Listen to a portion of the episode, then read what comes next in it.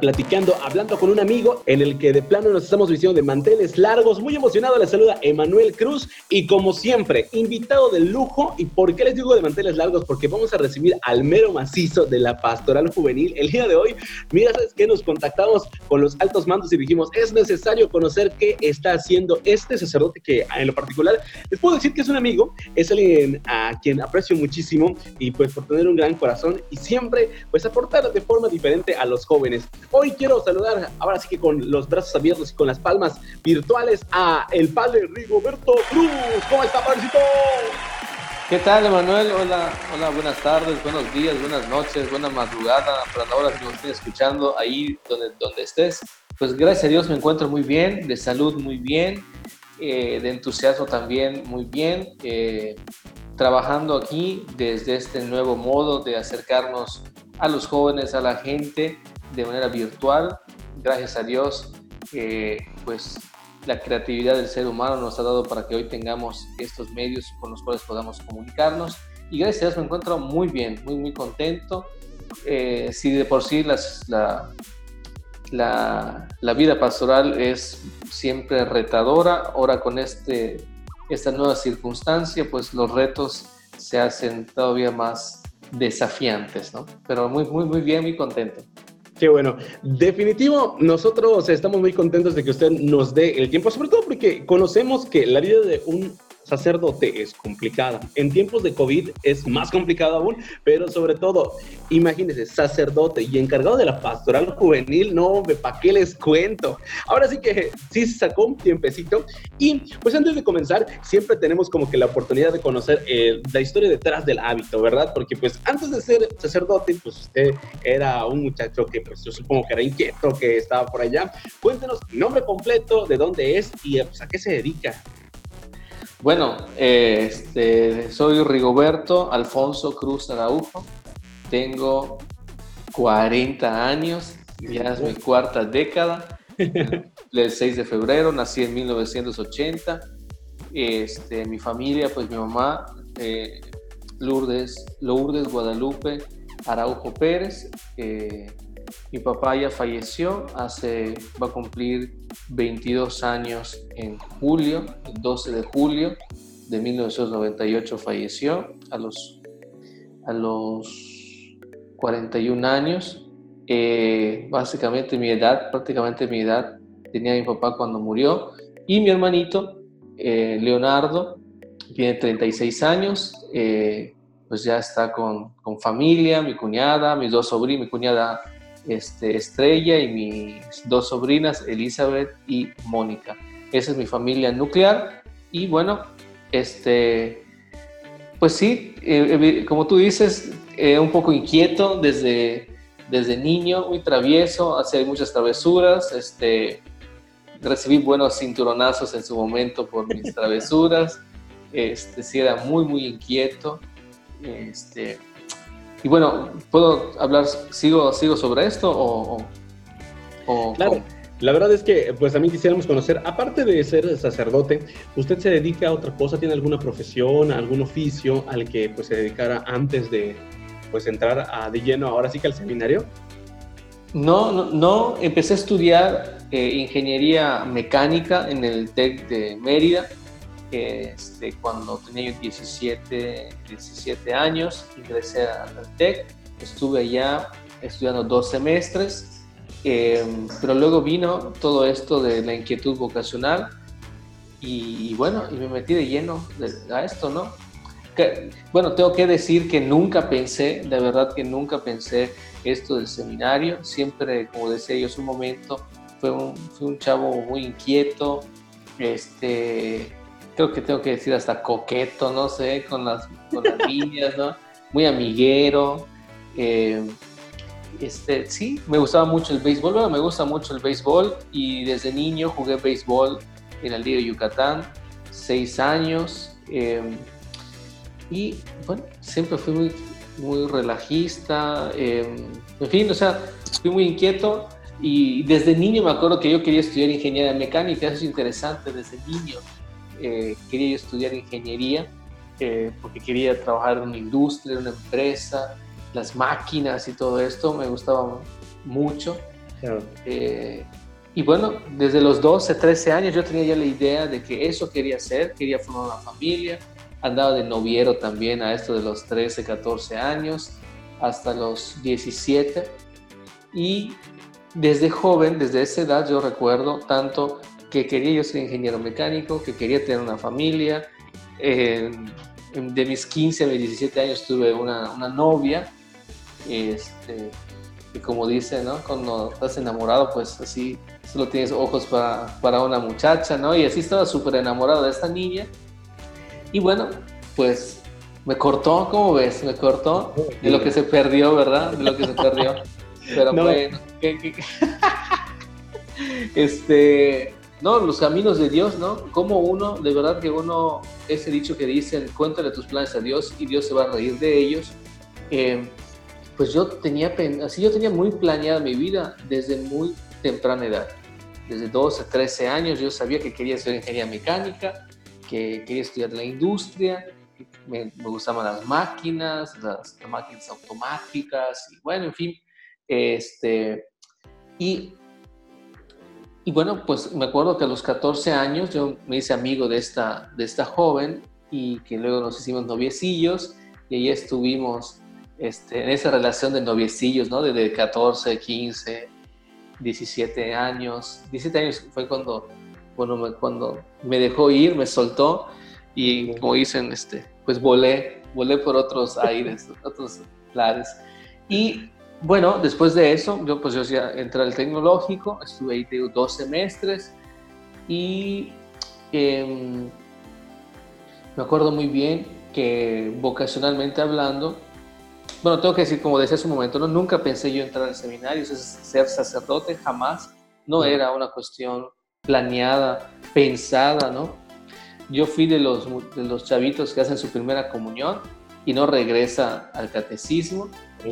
Este, estaba en la secundaria, eh, tercero de secundaria, cuando un grupito de amigos iban a la iglesia y me dijeron, oye, ¿por qué no vienes con nosotros a, la iglesia? Se pone muy padre, muy divertido. Bueno, era como mitad del curso y regresé, regresé a, la iglesia con, este, por invitación de estos amigos, ¿no? Y bueno, estuve ahí, tercero de secundaria, primero de prepa, segundo, tercero, en, mi parroquia, que en ese momento era Cristo Obrero, ahí en avenida Itzáez, este, por el centenario eh, con 65 y 65A exactamente. Y bueno, ahí tuve muchos amigos, ¿no? Em, y precisamente con amigos de esta parroquia, en, ahí te voy a decir, en, en la Semana Santa de 1998, fui de misiones, fui de misiones a Colonia, Yucatán, este pueblo que es es, pertenece al municipio de Tizimín. Fuimos ahí con un grupo de, de, amigos y acompañados por la hermana Rosalba Chávez, misionera de misionera em, guadalupana del Espíritu Santo. Ella nos, nos formó, ella nos capacitó, nos dio los temas y todo, y nos fuimos ahí. Recuerdo que fue una experiencia muy, muy bonita, muy bella. Me tocó a mí estar en una comunidad que se llama Santa Rosa, donde habían como 10 familias nada más, en 10 familias habían como dos que eran, que eran protestantes y las demás eran católicas, pero sí, era, como decimos, ¿no? literalmente en el monte, perdidos en el monte. Y eh, bueno, yo estuve muy entusiasmado en esa experiencia porque, pues, primero, nunca había ido de misiones, eh, me, me incorporé al equipo ya un poquito tarde, la hermana me aceptó este, creo que la hermana veía algo, algo en mí. días, meses antes había fallecido mi papá, a lo mejor también eso tuvo que ver para que ella, ella decida este, invitarme a, a esta experiencia.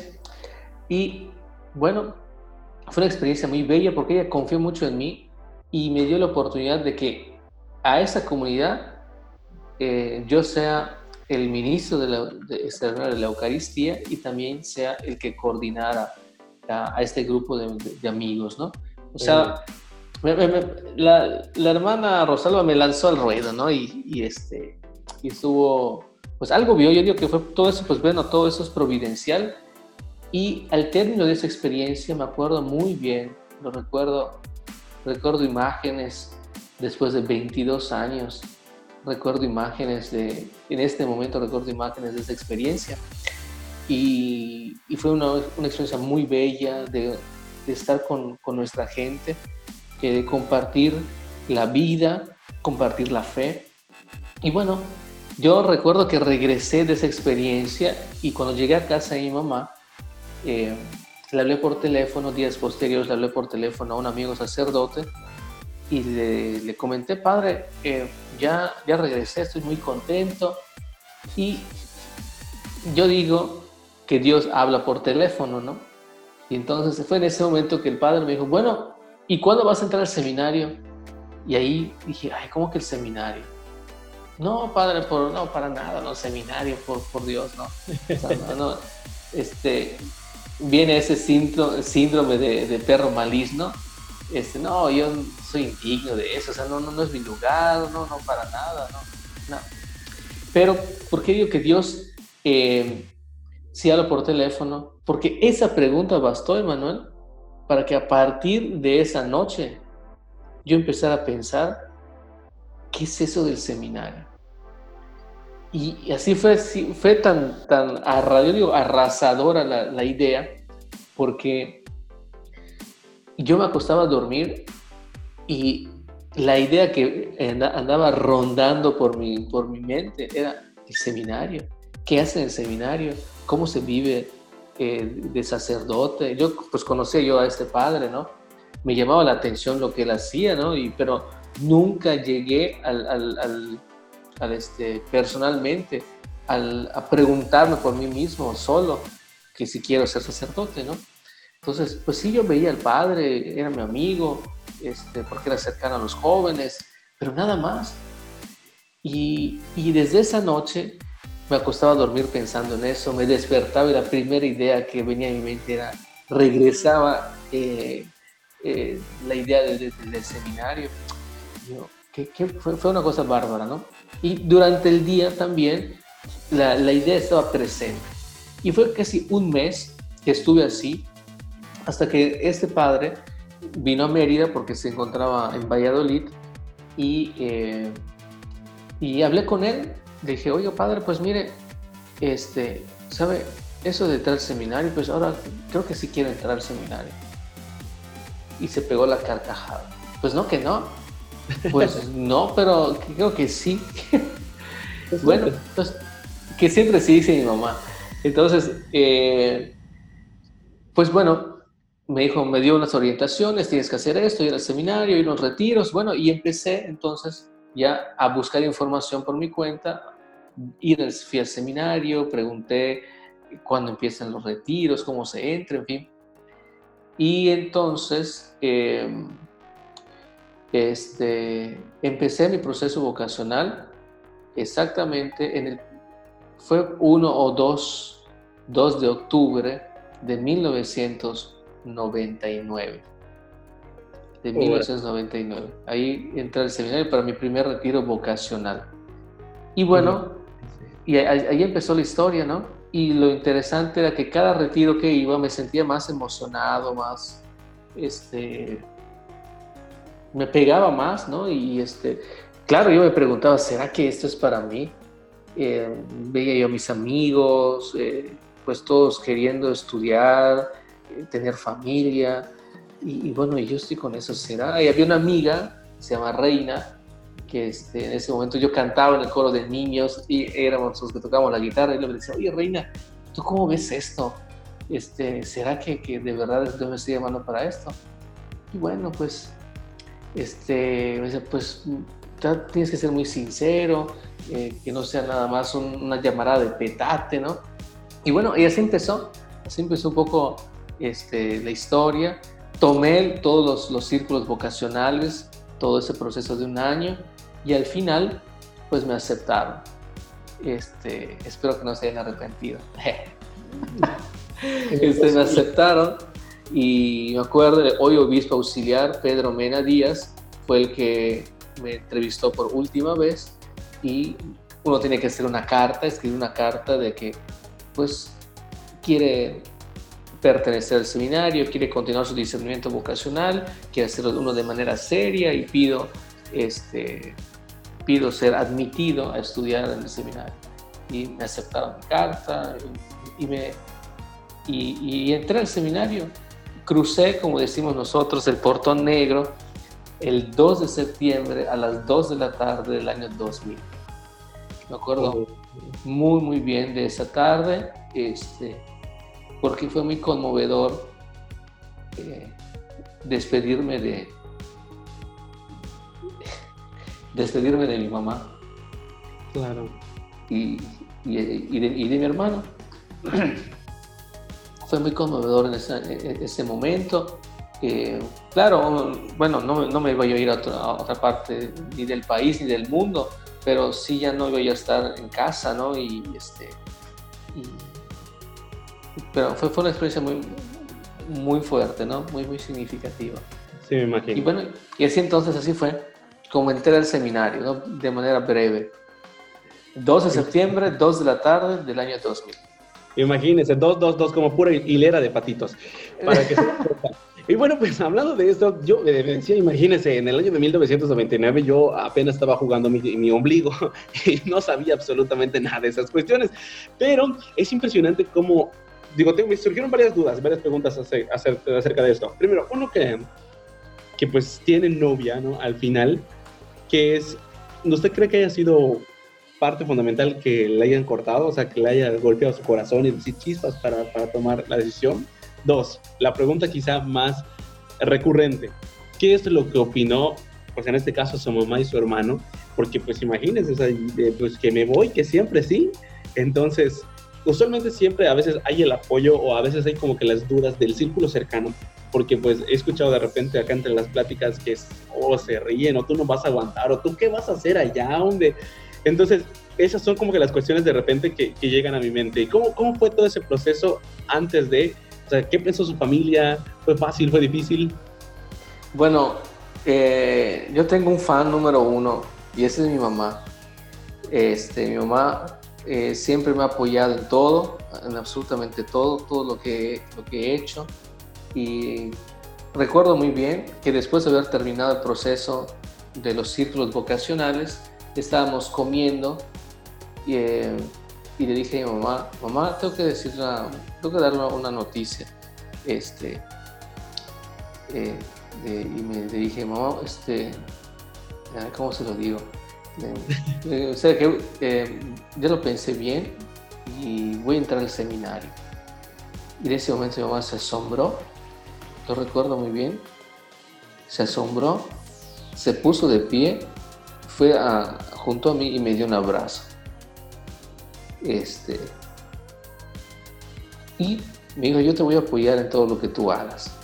Si es lo que tú quieres, adelante. Y pues mi hermanito, este, no lo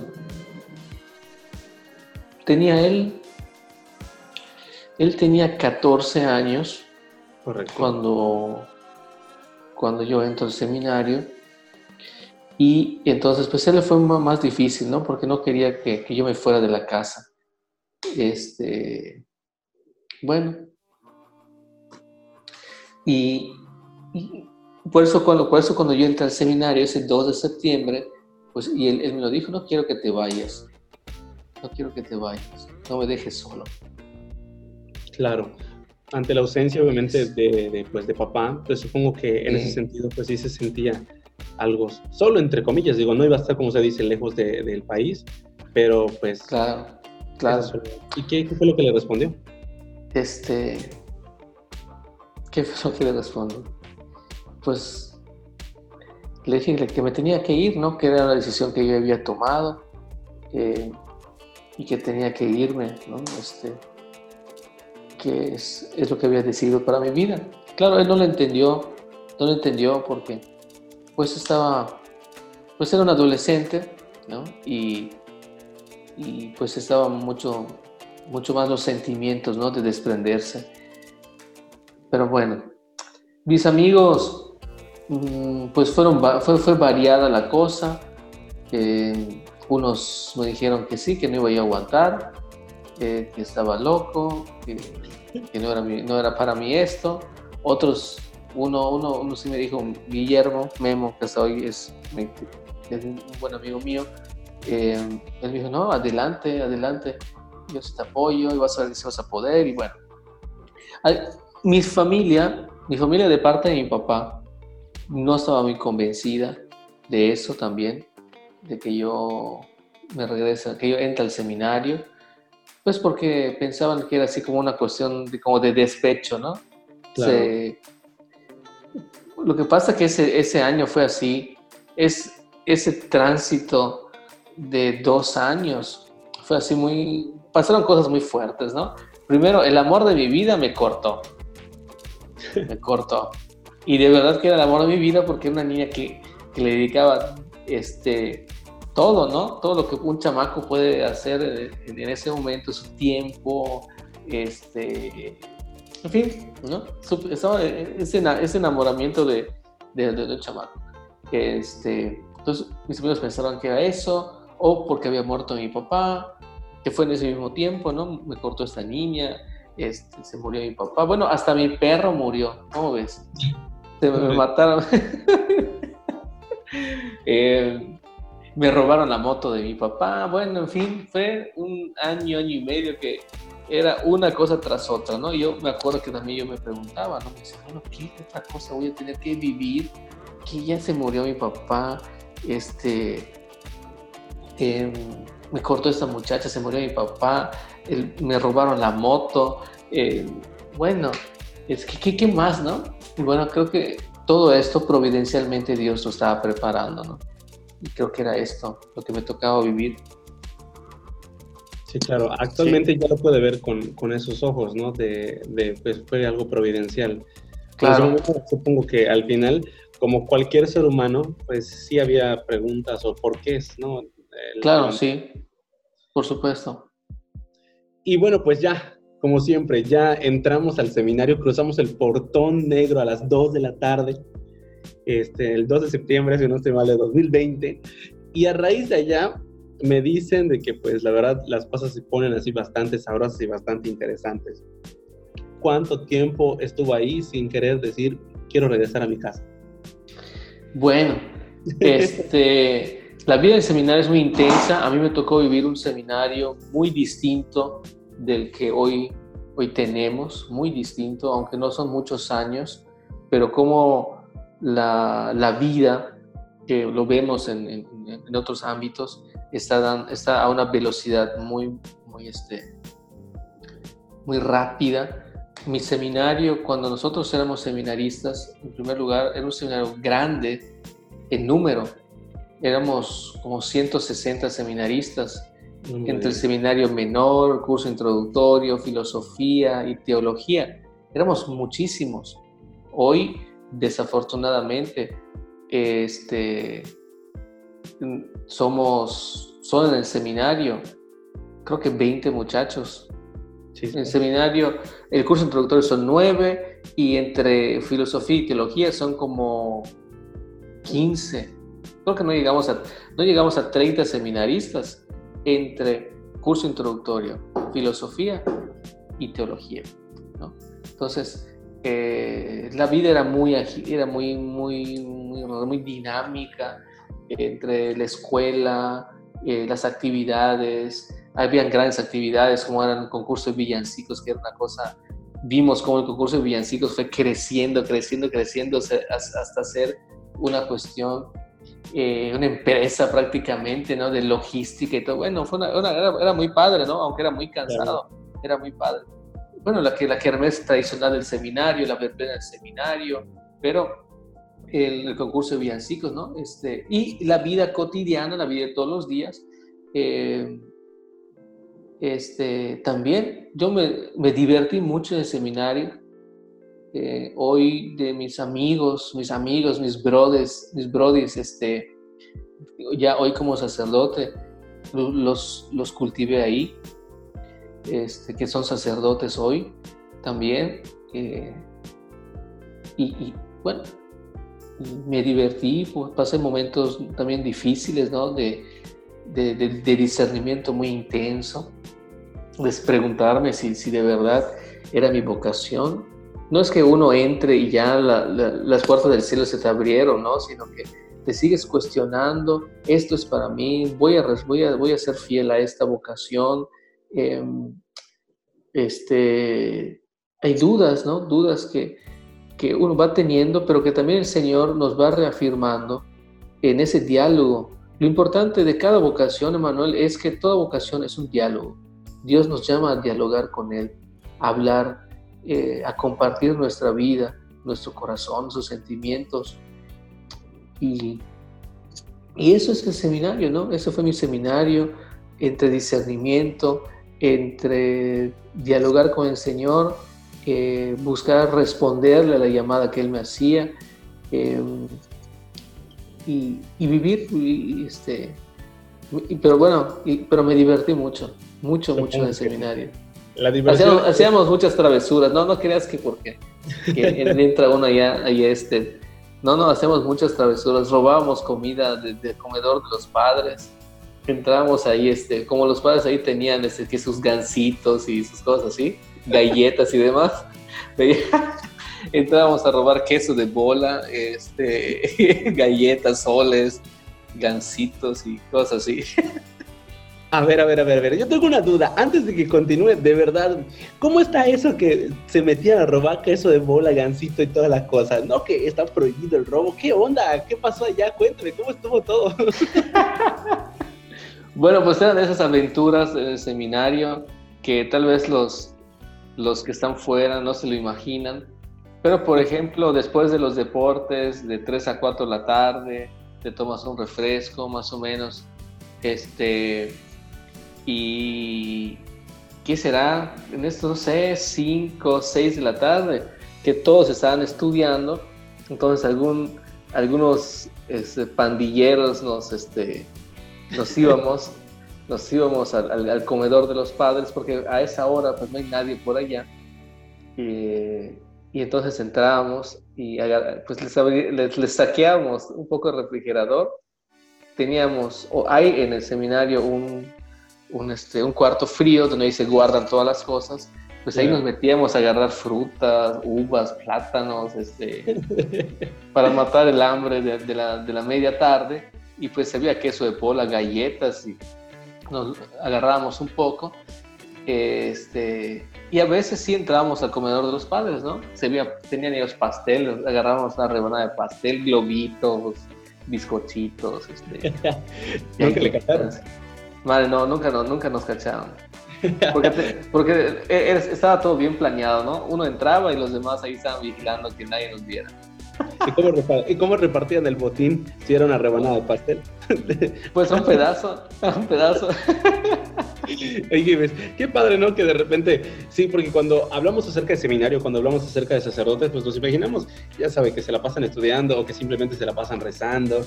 O, la banda siempre se piensa, ya sabe, como que nos estamos hincando, estamos haciendo rosario o algo así. Y te das cuenta de que no.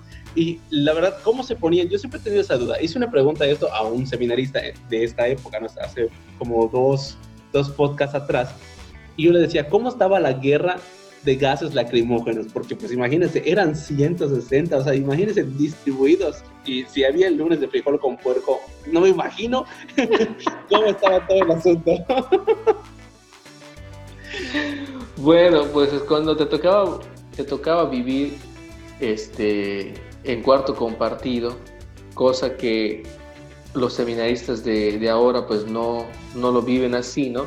Este, no, no, no, no vivir esa experiencia te decía, te decía hace un rato que éramos un montón y habíamos, eh, habían cuartos en los que vivían a veces tres personas. Órale. Cuartos grandes, ¿no? Eran cuartos grandes, bastante grandes, ¿no? Este, con amaqueros y, y bueno, toda la pared, por ejemplo, era los diferentes este, armarios, los closets. Y pues sí, se habían aquello de que, pues, eh, ¿cómo se llama? Ah, uno de, le, ¿cómo se llama? La pesta un poquito y la, la patrulla, ¿no? Y este, los las calcetas y los zapatos de fútbol, tenis, zapatos, en fin. Entonces uno tiene que aprender a convivir con eso, ¿no? O sea, respetando también a los demás, ¿no? Pero eh, nos vamos formando mutuamente, ¿no? Porque cada quien viene con sus formas de sus casas, eh, de sus familias, y hay unos que pues son pues un poquito menos, de, menos cuidadosos en, en, en, ese ámbito que es ya de vida común, ¿no? Claro. Porque no todos, o sea, no, no habían cuartos individuales para todos. Este, hiciéramos bastantes. Había una zona que se llamaba el Sagrado Corazón, que cada cuarto, ahí habían tres, y eran, en esa zona éramos, eran 15 seminaristas que vivíamos ahí, y en cada cuarto habían tres. En alguno llegó a haber cuatro cuando éramos un montón. Eh, y sí, uno tiene que aprender a convivir con eso, ¿no? Claro que sí, hay sus, hay sus vientos del mayar también, este, pues porque es parte del cuerpo humano que... Claro, y aprende a sortearlos, ¿no? Dice, pues, exactamente, sí, sí. Ahí está. Ahora nos toca a mí, dice. Bueno, otras cosas que de repente bueno, ¿se acuerda del, de quiénes eh, eran sus compañeros de cuarto? ¿Siempre estuvo durante todo el tiempo el seminario o fue, fueron cambiando? Sí, cada, cada semestre se cambia uno de cuarto. Eh, los padres nos, este, nos hacen un rol, entonces un semestre toca en un cuarto, eh, puede ser que estés compartido con otro o con otros, porque puede ser de dos, de tres, incluso este, de cuatro. Eh, eh, y otros cuartos pues son individuales, son, son personales, ¿no? Este, entonces eso cada, cada semestre es un cambio de cuartos, como para, para no estancarse, ¿no? Este, Ir un poquito de la, de la comodidad, ¿no? De repente, pues sí, hoy un semestre te toca estar en un cuarto solo, muy chévere, a toda, pero el siguiente semestre te toca estar con dos o tres más, ¿no? Y así hasta que pues agarrar las calles, ¿no? Como para que vayas viendo que... un, poco, un poco el ejercicio de lo que hace uno cuando ya es sacerdote que te cambias de parroquia, ¿no? De, sí, definitivamente. Creo yo que al final de todo esto, pues como usted nos dice, ¿no? O sea, tienen una vida de formación espiritual y habíamos platicado con algunos seminaristas que llevan deporte, llevan sus momentos, cómo es la vida cotidiana desde que se levantan hasta que se acuestan.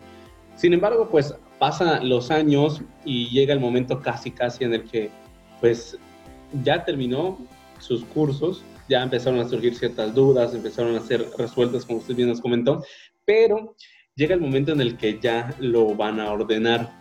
Lo van a ordenar en este momento, yo creo que primero como diácono. Y pues en ese momento, ¿qué sintió? Ya decía chispas. Bueno, pues es una, es una noticia que te causa mucha sorpresa, mucha alegría, emoción. Eh, este, porque en ese diálogo que te decía con el Señor, ¿no? Porque esa es la vocación, la vocación es un diálogo, ¿no? Del Dios que llama, que llama permanentemente, que nos invita, y en, y ese diálogo donde uno responde a partir también de sus fragilidades humanas para responder al Señor. Y entonces, eh, aunque puede uno tener dudas, ¿no? Esta es mi vocación, pero también el Señor te va confirmando en ese diálogo de amor que esa es su vocación, ¿no? Y, uno lo siente, ¿no? Se siente pleno, te sientes contento, estás a gusto con lo que haces, ¿no? Em, y sí me acuerdo muy bien que estaba, nos tocaba una reunión a mí y el, ahora padre Saúl también, que nos ordenamos juntos, una reunión con el padre Laviada en el seminario y llegamos al seminario y, y nos dijo, no, pues nos vamos a ir al cuarto. Ah, pues ahí vamos a tener la reunión. Ah, ok. Y pues nos fuimos a la playa y estamos ahí, tuvimos un diálogo con él, nos bañamos en la playa y todo. Y ya luego nos sentamos a conversar, pues bueno, muy bien. Nos hizo una, serie de preguntas y dije, bueno, pues ¿saben qué? Ya hay fecha de ordenación y va a ser el 23 de abril de este año, del 2013. Este, y ya pues la emoción, ¿no? Y y este, pues hay que empezar a preparar esto porque esto nos lo comentó él eh, un mes antes y pues a empezar a darle, ¿no? Este, a, a la, a preparar todo, ¿no? Eh, desde pues los ornamentos, en fin, eh, qué le vamos a dar a la gente, o sea, es, preparar una fiesta, realmente es preparar una fiesta eh, con tu, pues, donde interviene también un poco tu familia, pero respondiendo a la pregunta, ¿qué sentí? Una, una alegría, una alegría desbordante, ¿no? Mucho más cuando te dicen que te van a ordenar sacerdote. Yo nada más hice dos meses de, diácono. Yo estaba en la parroquia de Motul. Cuando salí del seminario me mandaron a Tizimín. Ahí estuve seis meses en la parroquia de los Santos Reyes. El 28 de febrero yo ya me presenté en la parroquia de Motul, San Juan Bautista Motul. Y ahí estuve también seis meses. Ahí estuve seis meses, dos meses de seminarista, dos meses de diácono y dos meses de presbítero. Entonces ahí, en esos seis meses que estuve en esta comunidad, ahí me vieron, vieron todo el proceso hasta llegar a ser sacerdote. Me vieron de seminarista, de diácono y de presbítero. Y claro, este, mucho más cuando te dicen, sí, pues ya te vamos a ordenar sacerdote, ¿no?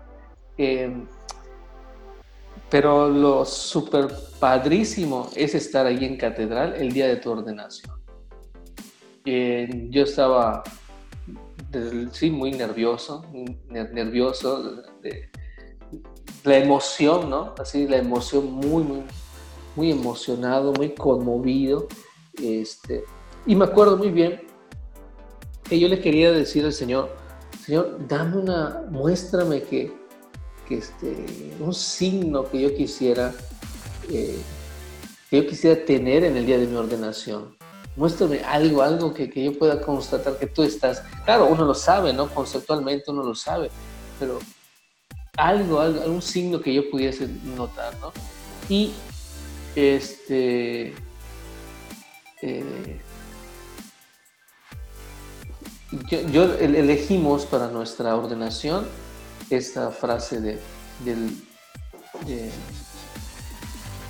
del Evangelio, ¿no? Donde Jesús mira más y lo amó. Este, y yo me sentí en ese momento, así como que mirado por Dios. Estaba yo arrodillado ahí en, catedral. Este, y fue ese momento así como que de consolación espiritual, donde yo sentí la presencia así de Dios. Este es mi momento. Este, me sentí pleno en ese momento. Entonces, para mí ese fue el signo en el que yo entendí que Dios estaba ahí conmigo. Y eso es algo súper interesante, ¿no? Porque al final de cuentas, cuando uno está pasando por estos momentos, siempre como que busca algo, ¿no? De repente todos en la vida hemos como que preguntado al Señor, oye Señor, estoy, estoy en el lugar correcto, estoy en el camino correcto, estoy haciendo las cosas correctas. Y pues como se dice, ¿no? Pues lo sabemos, pero pues no está de más como que hasta una palmadita en la mano de decir, Exacto. Sí, sí estamos, sí estamos en el camino correcto. Y pues bueno, definitivamente ahora a partir de ese momento, eh, pues la aventura comenzaba, porque pues sí, dejamos atrás como que la parte de la escuelita de formación y ahora nos vamos al mundo real, ¿no? Eh, ¿Cuánto tiempo duró usted en el seminario de proceso? ¿Cuántos años estuvo? Bueno, yo soy un, caso un poco especial. Yo entré en el 2000, septiembre del 2000, como te había dicho, y me ordenaron sacerdote hasta el 2013. Yo en el 2009 yo salgo del seminario, 2008, 2008 yo salgo del seminario dos años este, y seguía yo entrevistándome con mis, en, ese, momento con mi perfecto y mi director espiritual, que mi perfecto era el padre Laviada y luego el padre Manuel Aguilar era, era mi director espiritual. Y durante esos dos años que yo estuve fuera, eh, estuve acompañado por esos dos sacerdotes. Este, y em, yo en ese año trabajé y estudié, empecé a estudiar la carrera de psicología, hice un año, eh, y luego regresé, terminando, terminando mi primer año de, la carrera, y yo regresé al seminario para terminar mi último año que me hacía falta, y bueno, y lo que siguiera, ¿no? Entonces, del 2000 al 2013, pues bueno, 11 años este, estuve en el seminario. Bueno, a ver, permíteme, no. Este, de esos 13 años, a ver, em, hice dos años de experiencia pastoral, que fueron que sales a las parroquias, un año que estuve terminando el seminario, 10 años prácticamente viví en el seminario. 10 años, o sea, estamos hablando de prácticamente pues toda una vida. 8 años, perdón, 8 años. 8 años, 8 años, sí, 8 años. Dos años que estuve fuera, estudiando y trabajando, y mis dos años de, de experiencia pastoral son y nueve años. Qué bárbaro, nueve años. Bastantes, diría yo. Y bueno, pues ya sabemos de repente de que pues como cada, cada este, oportunidad le va moviendo de parroquia, usted llegó a diferentes comunidades y pues vamos a tratar de, pues ahora sí, platicar rápidamente de estas cuestiones que llegan providencialmente, como es los cargos y las cuestiones. Yo sé que usted primero estuvo acompañando al padre Jorge Domani, Jorge Cervera Domani, este, como encargado de la pastoral vocacional. Y ya después de eso viene otro salto grande en la vida del amigo Rigo y le llaman a ser el pues, asesor del equipo diocesano de la pastoral juvenil. Esa experiencia, ¿cómo fue? O sea, porque debe ser una tarea súper grande al final de cuentas, pero ¿cómo recibe esa noticia? Bueno, este, brevemente, así muy rápido, me ordena sacerdote el día 24 de junio de 2013. Hago, te decía, dos meses en Motul, diez meses en Fátima, aquí en Mérida. Me mandan a estudiar a Roma tres años. Regreso y cuando regreso, regreso a la parroquia de Santiago, ahí colaborando en la, eh, en la pastoral vocacional como también siendo vicario. Y ahí entonces tuve mi primera experiencia directa con jóvenes cuando también me nombran ser el asesor diocesano del el EPJ, Encuentro de Promoción Juvenil de los Emproístas. Y, eh, y bueno, fue una muy... La experiencia en Santiago, que fue un año, poco más de un año, este, fue una experiencia muy, muy, muy bella por todo lo que viví ahí, de la pastoral vocacional, de la misma parroquia, de la comunidad con la gente, del estar muy, muy cerca y convivir mucho con los jóvenes centroístas. La parroquia me dio la oportunidad, el, tiempo de poder hacerlo. No, no, estaba en ese momento tan, en tantas cosas eh, y conviví mucho con los jóvenes. Y de ahí me pasan a San Cristóbal, ahí estoy 10 meses y estando en San Cristóbal entonces me dicen que el arzobispo ha dispuesto para mí ser cambiarme de, de, parroquia y darme un servicio que es el del asesor diocesano de la pastoral juvenil. Bueno, yo lo que estudié en, en Roma fue precisamente la cuestión de la pastoral juvenil y pensaba yo también que en algún momento me iban a pedir que yo estuviese en ese servicio o en algo que tenga que ver con los jóvenes, ¿no? Pastoral universitaria, en fin. Pero bueno, en la noticia que llegó así muy muy, este, pues muy, muy de sorpresa. Eh, estaba yo muy, muy, muy contento en la parroquia de San Cristóbal y desde ahí incluso yo nunca dejé de ser el asesor diocesano de los emproístas, este, aunque, aunque Santiago seguía siendo su sede, sigue siendo su sede hasta hoy, pero los atendía desde San Cristóbal, ¿no? Y allá iban los chavos y eso también a la gente de San Cristóbal le gustó muchísimo que veían jóvenes este, pues, en, la parroquia, ¿no? Como también es en Santiago.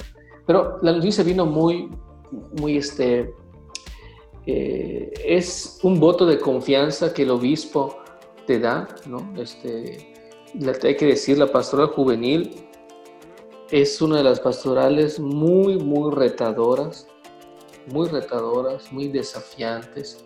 Este, pues por lo que viven los jóvenes, porque ya no estamos en la época de la cristiandad, donde la iglesia era el centro de todo y movía todo, sino que hoy, este, pues la iglesia es, un, es una cosa más, ¿no? y las tantas distracciones que tienen hoy los jóvenes, las, tantas ofertas que tienen, más que distracciones, las ofertas que tienen hoy los jóvenes, tan atractivas, tan este, que responden a sus, a sus sensibilidades y, a sus emociones. Eh, a veces la, iglesia es, la iglesia, la acción pastoral se encuentra con muchas deficiencias para poder llegar a los jóvenes. Tenemos jóvenes en las parroquias, en los territorios parroquiales, sí tenemos, sí hay. ¿Cuántos jóvenes van a las parroquias? Pues bueno, no es el número que nosotros quisiéramos, ¿no? Quisiéramos que vayan a ser más jóvenes en nuestras parroquias, pero eh, a veces la oferta que tenemos para los jóvenes pues no es, no responde, no les llama la atención, ¿no? Entonces, desde que he recibido la, el encargo, este, soy muy contento, muy agradecido con Dios que, que me dé la oportunidad de servir a los jóvenes, em, pero ya estando en el, ya estando en la, en la este, pues en la, en el terreno, ¿no? En, en, la lucha diaria, sí me doy cuenta que es una pastoral muy retadora, ¿no? Muy, muy retadora. No es, es, no es nada fácil. Es que los retos, como se dice actualmente, son más complicados. Si de por sí la cuestión juvenil es complicada en tiempos, se puede decir, normales, ahora con la pandemia creo que se ha vuelto el doble o el triple de, de retador, porque pues a pesar de que se ha migrado de las nuevas tecnologías y que se han utilizado pues ciertas plataformas como la que estamos utilizando en este momento para hacer la entrevista, te permiten muchas cosas. Viene la parte retadora en el sentido de que qué está haciendo la pastoral juvenil en estos momentos o qué aconseja la pastoral juvenil para aquellos jóvenes que tienen sus grupos juveniles y que tal vez no tengan el internet necesario. ¿Cómo poder hacerlo?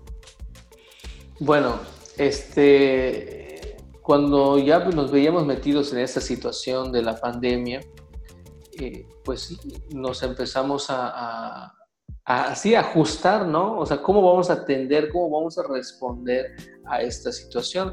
Ya la pastoral juvenil desde hace unos dos años, más aproximadamente dos años, un poco más, más de dos años, ya tenía su página Facebook, ¿no? Este, y, la, la, cosa es que en estos, en esto de las redes sociales uno tiene que invertir, tiene que invertir en gente que, pues que se dedique a esto, ¿no? Que sea profesional para, para subir un video, para poner un flyer, para editar un video, para hacer esto, el podcast, ¿no? Em, porque tenemos que ser muy honestos los sacerdotes con nosotros mismos y decir, o sea, nosotros no podemos hacer esto, ¿no? O sea, no, no, no, no, no, somos diseñadores, no somos comunicólogos, no tenemos esta teoría eh, y tenemos que ayudarnos ¿no? de los que saben. Este, y bueno, el padre anterior, que fue el padre Valentín, él eh, pues ya él contrató en su momento a un, a un joven este, para, para el diseño de la página, para, este, para la cuestión de la página Facebook, para crear materiales que sean los que los jóvenes sean atractivos para, para el campo que nosotros queremos, ¿no? Eh, y todavía sí yo veo que, que este, bueno, eh, antes de continuar con eso, bueno, es este, nos planteamos, nos reunimos con los del equipo diocesano virtualmente y bueno, vamos a hacer algo eh, con los medios, con lo que se puede hacer y con lo que tenemos ahora, ¿no? Pues este, con la página Facebook, con el Instagram y con las nuevas tecnologías. No hemos entrado al TikTok, ¿no? Pero porque mm, este, no, todavía no, no le manejamos mucho al, TikTok, ¿no? Pero bueno, en el Instagram y en el Facebook y este... Ahí vamos. Ahí, vamos un poco, ¿no? Este, siento que personalmente el TikTok, eh, bueno, que sí está bien para los jóvenes, pero la cuestión que de, los curas todavía no me convence mucho. Siento que no es nuestro espacio, ¿no? Este, Pero bueno, esta es una, una opinión personal. Este, otros dirán otra cosa, ¿no? Pero entonces se nos ocurrió este, esas frases que de repente uno dice, se le salen, ¿no? Y, eso puede pegar. Y se nos ocurrió esto, bueno, vamos a hacer una campaña que se llame Reventando Redes, ¿no? Y, y bueno, ¿y, qué va a consistir? Bueno, pues ahí empezó la lluvia de ideas, este, los jóvenes dieron algunas, o sea, entre todos empezamos a armar esto y es lo que hoy, desde la Semana Santa, hemos estado haciendo, reventando redes, que es, es un conjunto de acciones son esos podcasts de invitando, conversando, dialogando con un amigo, la reflexión del Evangelio, eh, dicha por un joven, realizada por un joven, eh, que la hace jóvenes de, distintos, ¿no? de, distintas realidades del Estado. Eh, este, la presentación de un santo, las virtudes y acciones de un santo. Em, y ahorita, ¿qué otra cosa? Bueno, la hora santa de todos los jueves es una hora santa, es un material inédito, cada jueves es un material distinto, preparado para los jóvenes. Eh, y la, pues la misa diaria que tenemos aquí en la rectoría, que es la sede de la pastoral juvenil. Eh, ahora que, que esta situación se va a prolongar un poco más, pues tal vez tendremos que hacer otro tipo, aumentar las cosas, ¿no? Y creo, creo que aun cuando, cuando volvamos a la nueva normalidad, o si es que en algún momento, que espero que sí sea, lleguemos, regresemos a lo que normalmente estamos acostumbrados, estamos acostumbrados a vivir, hay cosas que tienen que quedarse, ¿no? Eh, me parece que eh, el comentario del Evangelio, eso debería quedarse como un espacio para los jóvenes, ¿no? para que se lo repartan entre ellos, lo difundan entre ellos.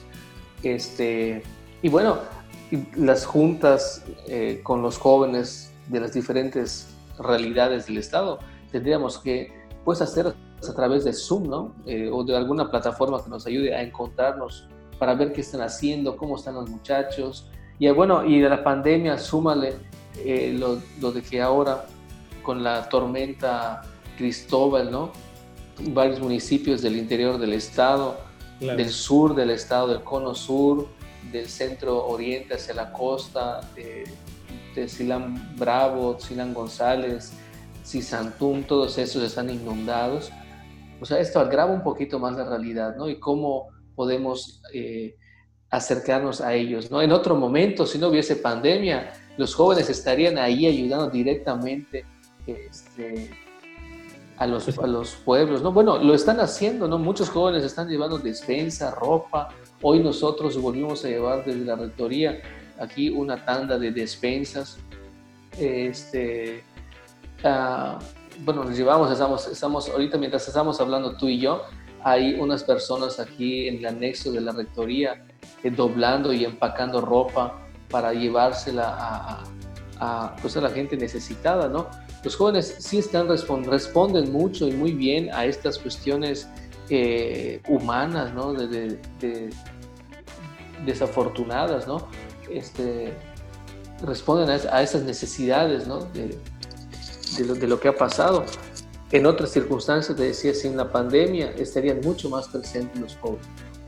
Y porque yo creo que yo siempre he creído en los jóvenes, y yo se lo decía muchos de los emproístas, ¿no? Siempre yo creo en los jóvenes, no son una dificultad, sino son la solución para muchas cosas, y los jóvenes son la esperanza, ¿no? La generación de la esperanza del hoy, del hoy, no del mañana, ¿no? No pensar en que son los constructores del futuro, no, son los constructores del hoy, del presente, del hoy de Dios, ¿no? Y, este, y bueno, creo que mucho, la verdad, mucho de lo que yo he visto en las redes sociales, los jóvenes, los sacerdotes, este, están haciendo mucho en estos meses, ¿no?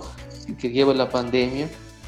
Eh, muchos grupos juveniles, muchas parroquias están también ¿no? incursionando en, en, esto de las plataformas y tratando de hacer cosas este, que jamás hubiésemos pensado, ¿no? como un retiro virtual, ¿no? cada quien en su casa y, y, y desde tu casa, desde tu tablet, tu computadora, tu celular, ahí estás participando en una reunión, en un retiro, en una misa, en fin.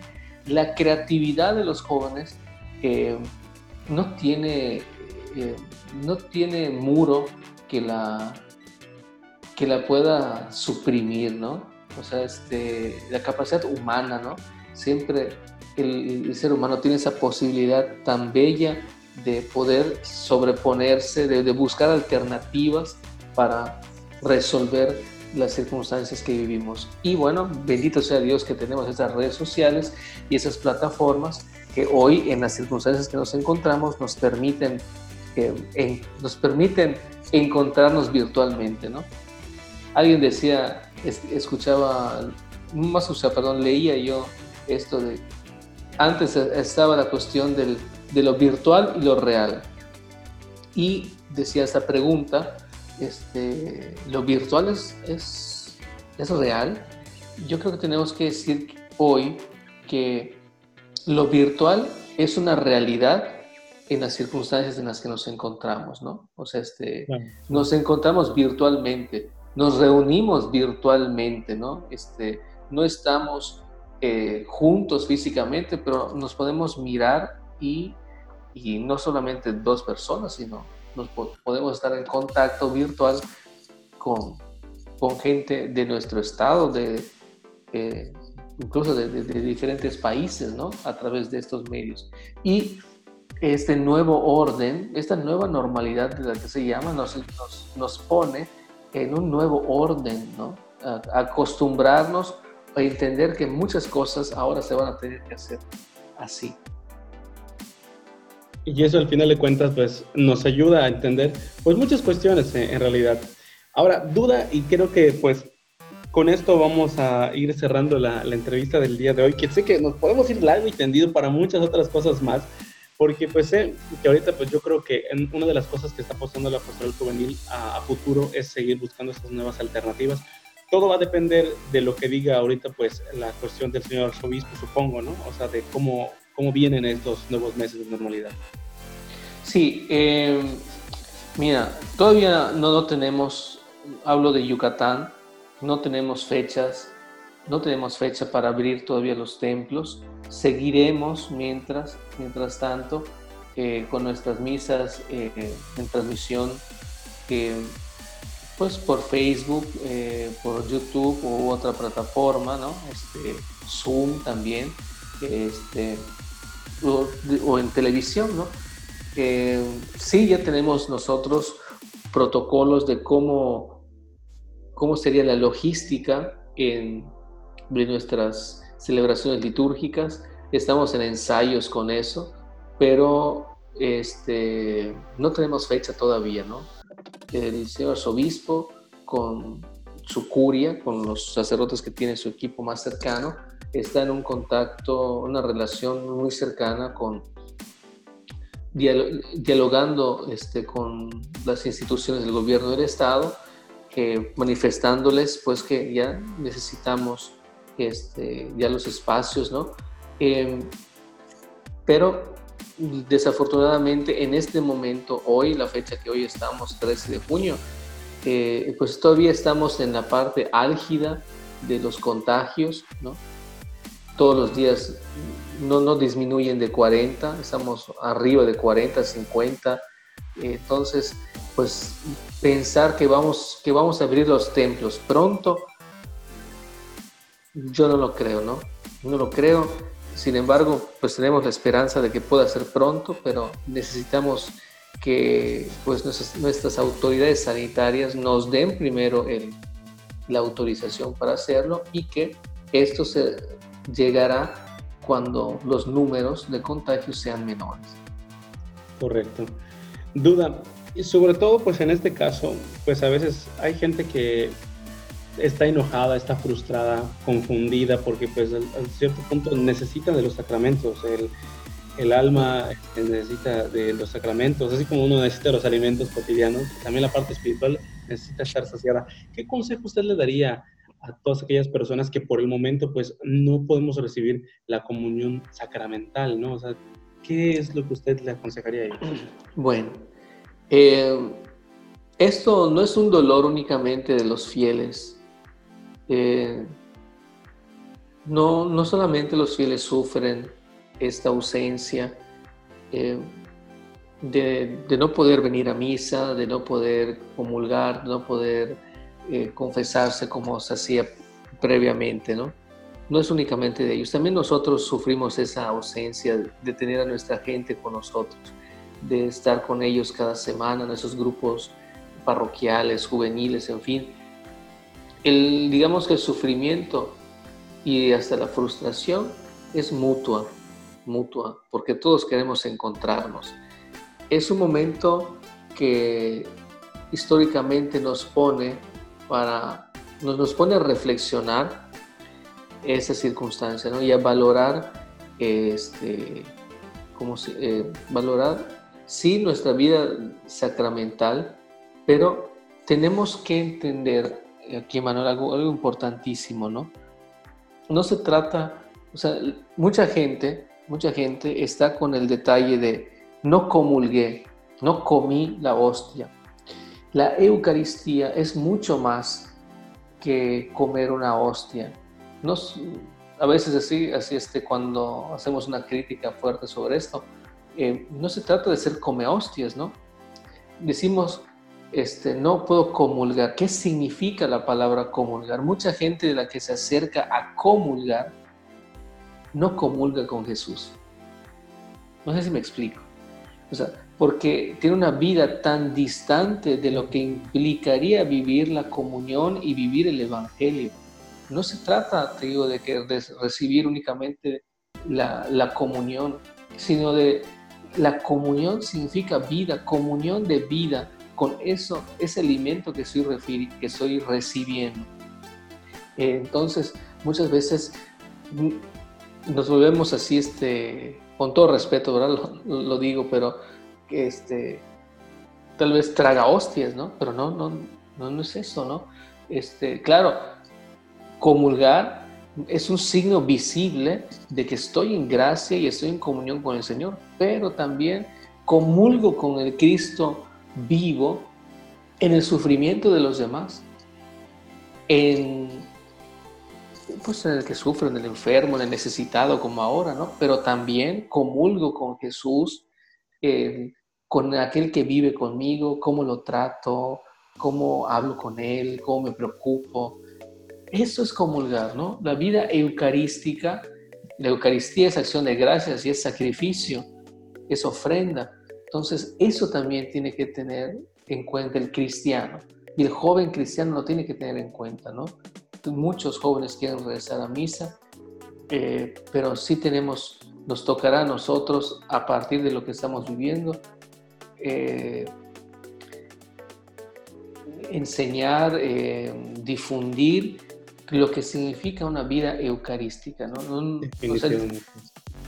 Concluyo con esto ¿no? y, lo, retomo. ¿no? Comunión no es únicamente recibir un pedazo de pan, sino comunión significa comulgar con ese Jesús vivo, eh, con ese Jesús que se ha que ha extendido los brazos en la cruz y que ha dado su vida. Y en ese sentido, comulgar con Él también es estar ahí con el prójimo. Pues de verdad que es una ayuda lo que usted nos dice y sobre todo nos viene a aclarar un panorama completamente diferente. Para finalizar, eh, muchas veces nosotros acá en, eh, pues, hablando con un amigo invitamos a la persona que nos acompaña a que nos dé su oración de batalla. ¿A qué me refiero a esto? Cuando estás en los momentos difíciles, a veces hay una jaculatoria, hay algo que pues te recuerda constantemente. ¿Cuál es la de el, sacerdote Rigoberto Cruz que nos pueda compartir y con eso finalizamos? Bueno, eh, a mí me gusta, me gustan dos. La de bajo tu amparo nos acogemos Santa Madre de Dios, no desprecie las súplicas que te dirigimos en nuestras necesidades, antes bien líbranos de todo peligro, oh Virgen gloriosa y bendita. Esa es una. Soy muy devoto al Sagrado Corazón y siempre me encomiendo al Sagrado Corazón. Sagrado Corazón, en ti confío. Eh, y también una de María, la de este, por tu limpia concepción, oh soberana princesa, una muy grande pureza te pido de corazón. Esas son las tres oraciones que a mí me gustan. Y creo que al final de cuentas nos ayudan como todo. Agradecemos mucho su tiempo y definitivamente esperamos que pues haya un segundo episodio con usted. Nosotros nos despedimos y como siempre esperamos que sigan pendientes de las redes sociales de la Pastoral Juvenil. Gracias Padre Rigo, muchas gracias por estar Muchas gracias a todos. Gracias Emanuel por este momento, esta entrevista, por por tu cariño, tu oración, este, tu afecto de amigo. que sí, que la raza nos sigue con, contactando, mirando ahí en Instagram, en Facebook y este, dándole like a todo lo que, y corazoncito a todo lo que andamos publicando. Un fuerte abrazo virtual para todos. Muchas gracias y esto es Hablando con un amigo. Nos escuchamos en la siguiente emisión, en el siguiente podcast.